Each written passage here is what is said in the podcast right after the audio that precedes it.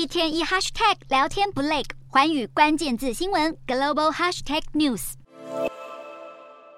咳嗽是许多人感冒生病时不堪其扰的症状，因此非处方止咳药水的发明造福了世界各地不少民众。只不过本该是救命药物的止咳药水，竟然在印尼夺走了超过两百名孩童的性命。印尼近期发生了多起儿童因急性肾损伤而死亡的事件，而主要的致死原因是这些有问题的止咳药水中含有非常高浓度的甘醇以及乙二醇。世界卫生组织解释，这些污染物是用在工业溶剂以及防冻剂中的有毒化学物质，即使误食少量，也有可能致命。印尼二十五个受害儿童的家属也已经对政府和制药公司提出团体诉讼，预计会在这个月开始进行审判。由于这款有问题的咳嗽药水也在甘比亚和乌兹别克造成了不少儿童急性肾损伤而死亡，世界卫生组织上周发布声明，呼吁各国采取立即行动，保护全球儿童免于被污染药物危害身体健康的威胁。